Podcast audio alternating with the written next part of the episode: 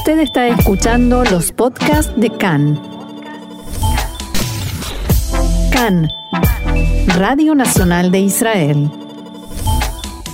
Hoy domingo 24 de enero, 11 del mes de Shvat, estos son nuestros titulares. El gobierno debate el cierre completo del aeropuerto Ben Gurión debido a las nuevas cepas de coronavirus. El Servicio de Inteligencia Militar alerta sobre el posible desarrollo de una nueva cepa israelí. Continúan los incidentes en zonas de población ultraortodoxa donde las instituciones educativas se abren a pesar del confinamiento.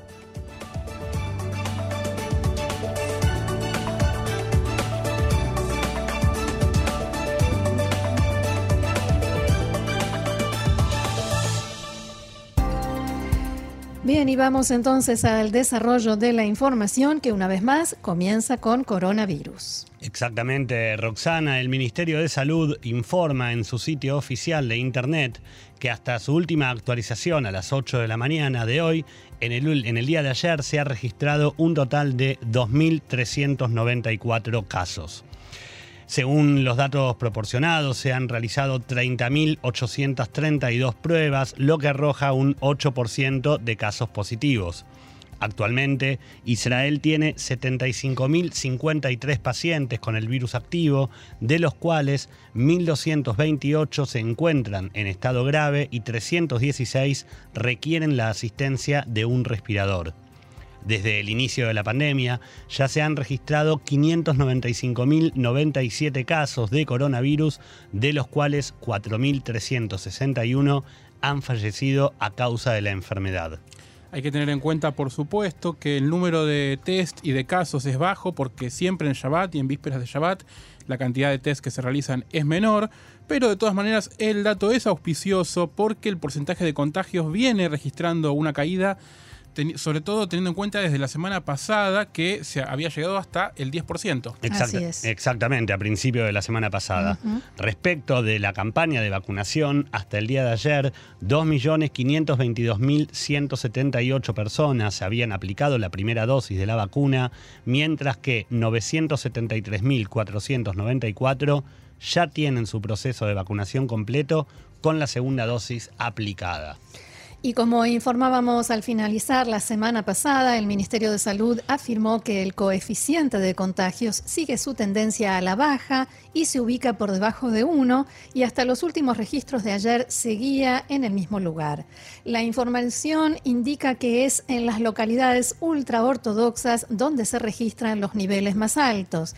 Igualmente, si bien desde el Ministerio expresaron que enero está resultando el mes con mayor cantidad de casos mortales, ya que hasta hoy fallecieron casi mil personas de los 4.361 totales. Y el ministro Edelstein manifestó que la tasa de disminución de contagios sigue siendo lenta a causa de las mutaciones y de cierta falta de cumplimiento de las pautas del cierre, varios especialistas comienzan a hablar de manera más esperanzadora, señalando que el coeficiente de contagios por debajo de 1 permite hablar de cierto nivel de estabilización. Por otra parte, y continuando con el plan Latet Katef, poner, poner el hombro de vacunación, se espera la llegada hoy de una nueva entrega de la compañía Pfizer. En esta ocasión, llegan al país aproximadamente 560 mil dosis de la vacuna. Y hablando del aeropuerto de Ben Gurión, el gobierno decidirá hoy si lo cierra durante las próximas dos semanas con la idea de evitar que más casos ingresen al país. Se trata de un proyecto que desde la oficina del primer ministro Netanyahu anunciaron que se presentaría hoy para ser tratado y aprobado de forma prioritaria. Durante el fin de semana Netanyahu mantuvo diferentes conversaciones sobre este tema y se espera que en caso de aprobarse la medida se aplique en los próximos dos días. El plan asegura que el cierre regirá solamente para vuelos comerciales, mientras que plantea un esquema especial para vuelos humanitarios excepcionales que pudieran requerir la salida de Israel hacia el extranjero. Si, existiera algún caso de extrema necesidad, deberá contar con la aprobación de una comisión integrada por directores de los ministerios de salud y de transporte. Asimismo, los vuelos de carga seguirán operando según lo programado. Si bien se está estudiando cualquier posibilidad de algún impedimento legal, la autoridad de aeropuertos anunció que se prepara para suspender las operaciones en el aeropuerto por hasta cinco semanas y que, a pesar del poco tiempo que maneja, ya avisó a las diferentes aerolíneas extranjeras para que estén preparadas a tener que reducir o incluso cerrar las rutas hacia Israel en pocas horas. Una de las voces que se pronunció en contra de la propuesta de Netanyahu es la de Guidon Saar, el titular del partido Tikva Hadayah, Nueva Esperanza, declaró en su cuenta de Twitter que el cierre del aeropuerto Ben Gurión equivale ahora al cierre de las puertas de un establo después de que todos los caballos ya han huido. Durante casi un año, escribió Saar, el gobierno permitió la entrada a Israel sin inspecciones y sin aplicación de aislamiento y recalcó que solo reaccionan después de que llegamos a más de 4.200 muertos, alrededor de 1.000 solo en el último mes. Por su parte, desde el Ministerio de Salud, consideran que el cierre del aeropuerto es un paso necesario para erradicar el virus. La jefa de los servicios de salud pública, doctora Sharon Elroy Price, declaró hoy en Cannes que, textuales palabras, debemos elegir entre dos opciones, abrir el turismo e introducir variantes resistentes a las vacunas o realizar una apertura cuidadosa de la economía. El Servicio de Inteligencia Militar advirtió sobre la probabilidad de que se esté desarrollando una mutación israelí. Según lo manifestado por esta autoridad, creada por la Agencia de Seguridad Nacional para monitorear la crisis del coronavirus, se deben tomar medidas para minimizar el nivel de contagios y por eso recomiendan que se realicen pruebas tanto a los pacientes vacunados como a los que están en proceso de recuperación por temor a que las variantes resistentes a la vacuna se propaguen en toda la población. Además, consideran necesario realizar pruebas de secuenciación genética para detectar lo antes posible la formación de una mutación local. En la mañana de hoy se informó que, alertado por esta posibilidad, el primer ministro Netanyahu mantuvo una reunión sobre el tema en la noche del viernes. La profesora doctora Sharon Elroy Price declaró hoy al respecto que actualmente no se conoce ninguna mutación israelí, pero no es ilógico pensar que pudiera existir abro comillas, donde quiera que haya un virus se pueden desarrollar mutaciones, decía el Roy Price, y siguió diciendo, hasta el momento se conocen solo tres mutaciones, pero vale la pena consultar a la Agencia de Seguridad Nacional cómo saben acerca de esto. Por su parte, el asesor del gabinete, profesor Nadav Davidovich, declaró hoy a Khan que él no publicaría estos informes del ejército a los que calificó como dramáticos y aterradores. El Ministerio de Salud informó que 6 de cada 7 mujeres embarazadas que se encuentran hospitalizadas luego de contraer coronavirus se han infectado con la mutación británica del virus. Esta información se desprende de una serie de pruebas realizadas por el Laboratorio Central del Ministerio tras el aumento del número de pacientes embarazadas cuya condición es grave. La cifra es de carácter provisorio dado que se continúan realizando pruebas en más mujeres, incluso muchas que no están hospitalizadas. Igualmente, alertados por esto, el Ministerio de Salud intensificó la recomendación de que toda mujer embarazada se vacune y promovió esta condición a prioritaria para que toda aquella mujer embarazada que lo desee pueda vacunarse sin necesidad de esperar un turno. A partir de hoy, los jóvenes de 16 a 18 años que se encuentran cursando los últimos dos años del nivel secundario pueden aplicarse la vacuna contra el coronavirus. El Ministerio de Salud aprobó esta medida con el objetivo de minimizar tanto como sea posible cualquier retraso o inconveniente en los exámenes de Bagrut, los exámenes finales de la secundaria. Desde esta mañana, entonces, ya se pueden solicitar los turnos correspondientes en las cuatro Cupot Jolim, las mutuales de salud, que han anunciado que el trámite puede realizarse tanto de manera telefónica como vía web. Si bien Clalit había anunciado en la noche de ayer que los jóvenes podrían asistir a vacunarse sin cita y por orden de llegada, al rato anunciaron que, al igual que el resto de las mutuales, a partir de hoy sus afiliados de 16 a 18 años también tienen que solicitar turno.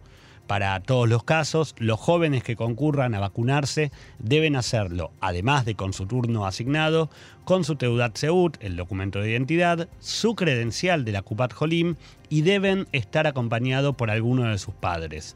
En caso que ningún padre pueda asistir, se debe presentar un certificado firmado por alguno de los dos mayores responsables.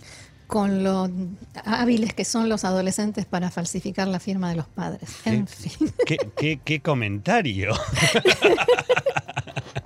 No, sé si hablas por experiencia o... Por supuesto, pero yo, tenía conciencia de las cosas que firmaban por mí mis hijos. Yo nunca lo hice ni lo volveré a hacer. Muy bueno. Bien, seguimos con la información. El jueves por la noche en Bnei Brak, una protesta de grupos ultraortodoxos por las medidas de cierre derivó en enfrentamientos entre manifestantes y la policía, con un saldo de seis arrestados y una oficial herida. Los enfrentamientos comenzaron cuando decenas de manifestantes atacaron a dos policías que patrullaban la ciudad. En realidad, los policías estaban buscando salones de fiestas donde supuestamente se estaban eh, incumpliendo las normas del cierre. La turba rompió las ventanillas del coche, cortó los neumáticos, arrojó piedras y trató de abrir las puertas del vehículo. La oficial de policía herida, Maya Segev, así relataba los hechos. Llegaron corriendo hacia el vehículo mientras una multitud enardecida corría detrás de ellos, decenas, centenares de personas. Intentaron entrar al vehículo, yo estaba atrás, comenzaron a golpear a los policías con los puños, con maderas, con todo lo que podían y les impedían volver a entrar al automóvil.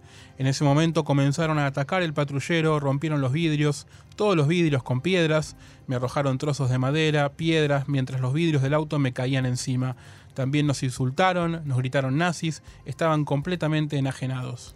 La multitud se había reunido como parte de una protesta contra el cierre de una yeshiva que estaba abierta en violación de las restricciones del cierre general. Aproximadamente una hora después del ataque inicial, un grupo de Yasam, la Policía Especial Antidisturbios, allanó la yeshiva Hasidika Vishnitz. La entrada de los oficiales de Yasam provocó disturbios generalizados en la ciudad, con algunos residentes bloqueando carreteras y quemando contenedores de basura y neumáticos. Los hechos fueron condenados por líderes de todo el espectro político, incluido el primer ministro Netanyahu, quien prometió actuar con mano dura contra quienes violaran las reglas de encierro y agredieran a la policía. El ministro de Vivienda y líder del partido ultraortodoxo Yaduta Torah, Jacob Litzman, dijo en un comunicado que, textuales palabras, lo que vimos en Bnei Brak es una campaña de venganza salvaje y agresiva por parte de oficiales incitados. Litzman acusó a la policía de ejercer un castigo colectivo contra los 200.000 residentes de Bnei Brak, pero aseguró que toda la violencia debe ser condenada. Sin embargo, condenó enérgicamente la orden de enviar una compañía de oficiales para descargar su enojo con los transeúntes con porras, granadas, paralizantes y camiones hidrantes.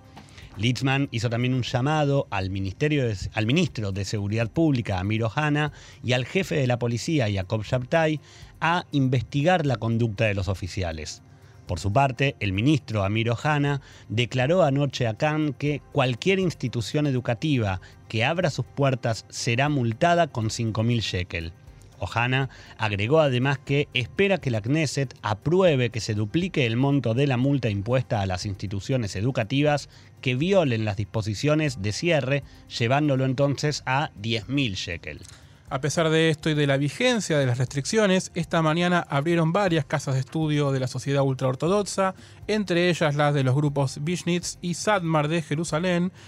Los policías que llegaron a una yeshiva de Sadmar en el barrio de Mea Sharim en Jerusalén con intención de clausurarla, recibieron piedras y proyectiles. También se reportaron incidentes frente a la Yeshiva Grodno de Ashdod con un saldo de cuatro detenidos y cuatro policías heridos. En declaraciones a Cannes, esta mañana, el director de la oficina del intendente de Bnei Brak, Godi Silman, acusó a la policía de comportarse como una organización delictiva. Según Silman, abro comillas, apelamos al mando superior de la policía y al mismo tiempo contactamos a los líderes de Vishnitz para llegar a un acuerdo y prevenir el desorden, pero la policía eligió hacer lo que no hace con jamás y se comportó como una mafia. Seguimos con política. Según ha trascendido en las últimas horas, el jefe del Mossad, Yossi Cohen, se reunirá con el presidente Joe Biden en las próximas semanas en Washington para presentar los términos de Israel con respecto a cualquier nueva versión del acuerdo nuclear con Irán. La visita convertirá a Cohen en el primer alto funcionario israelí en reunirse con el nuevo presidente. La delegación incluiría además a funcionarios de los ministerios de Defensa y Relaciones Exteriores. Cohen presentaría a Biden información actualizada sobre el programa nuclear de Irán y pedirá a Estados Unidos que se asegure de que cualquier acuerdo futuro con Irán incluya el fin tanto del enriquecimiento de uranio como de la producción de centrifugadoras avanzadas. Además, se informa que la delegación israelí insistirá en que se detenga el apoyo iraní a organizaciones terroristas como Hezbollah y que Teherán deje de interferir en Turquía, Irak y Yemen. También se reclamará que la Agencia Internacional de Energía Atómica tenga acceso completo a los sitios nucleares de Irán. En la audiencia de confirmación en el Senado la semana pasada, el candidato a secretario de Estado, el ahora secretario de Estado Anthony Blinken, dijo que la administración Biden consultaría con sus aliados en la región antes de regresar al acuerdo nuclear. A las 11 de la mañana de hoy se iniciaron las primarias del partido Abodá en las que están convocados a votar los 37.000 afiliados del partido inscriptos.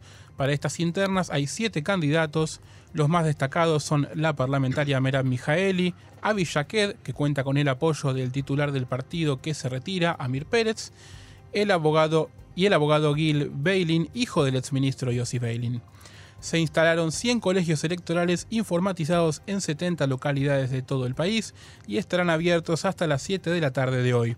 Se espera que el partido publique los resultados probablemente antes de las 8 de la noche. Recordemos que la elección de hoy se lleva a cabo después de que, a principios de este mes, el Tribunal de Distrito de Tel Aviv aceptara la petición de la legisladora Merab Mijaeli y rechazara la exigencia del entonces presidente del partido, Amir Pérez, de que fuera él quien eligiera al próximo líder de Abodá y a los candidatos a la Knesset.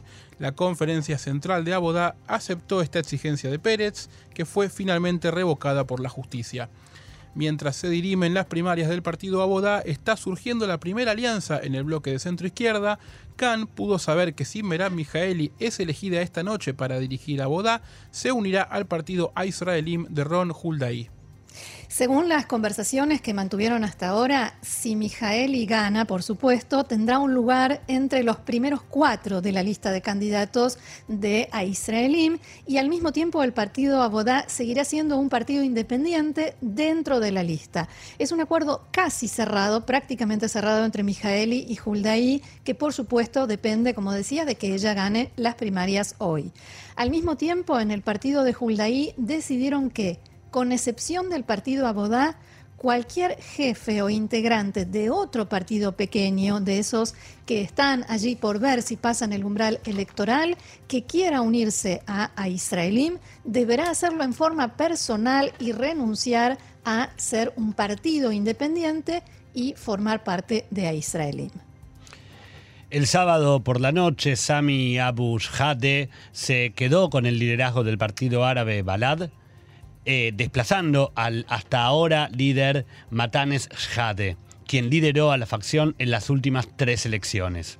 De esta manera, Abu Shade quedó habilitado para ocupar uno de los primeros lugares de la lista conjunta en las próximas elecciones, siempre y cuando, por supuesto, esta continúe como tal. Mientras la lista conjunta siga siendo conjunta. Exactamente. Los cuatro partidos árabes que componen la lista conjunta se han dividido drásticamente en las últimas semanas y planean celebrar su primera reunión completa desde el anuncio de las elecciones esta semana. Así es, porque este fin de semana hubo mucha información del ámbito de la seguridad y fuentes palestinas informaron en la mañana de ayer que se escuchó una fuerte explosión en Beit Hanun, en el norte de la franja de Gaza. Según algunas fuentes, el incidente fue provocado por la explosión de una bomba en una de las viviendas de la zona. También se informó que al menos 30 personas resultaron heridas.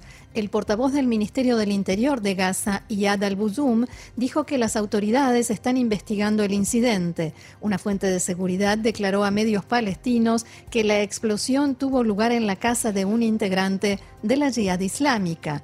El portavoz de Tzal en árabe, teniente general Abihai Adrei, difundió un mensaje en su cuenta de Twitter en el que decía: la historia de esta casa es la historia de muchas otras casas en la franja que se han convertido en depósitos de armas y misiles para organizaciones terroristas y los que terminan pagando el precio son los civiles inocentes. El ejército israelí informó ayer que derribó un dron que cruzó la frontera libanesa hacia territorio israelí y se encontraba en la zona de la Galilea Occidental. Según el portavoz del Tzal, el dron estuvo bajo vigilancia israelí durante todo el incidente. El ejército señaló en un comunicado que continuará actuando para impedir cualquier violación de la soberanía del Estado de Israel. Unas horas antes, en Siria, informaron sobre una nueva ofensiva israelí en la madrugada del viernes. Fuentes del ejército sirio dijeron que los misiles fueron disparados desde la ciudad libanesa de Trípoli, dentro y en los alrededores de la provincia de Hama, en el centro de Siria.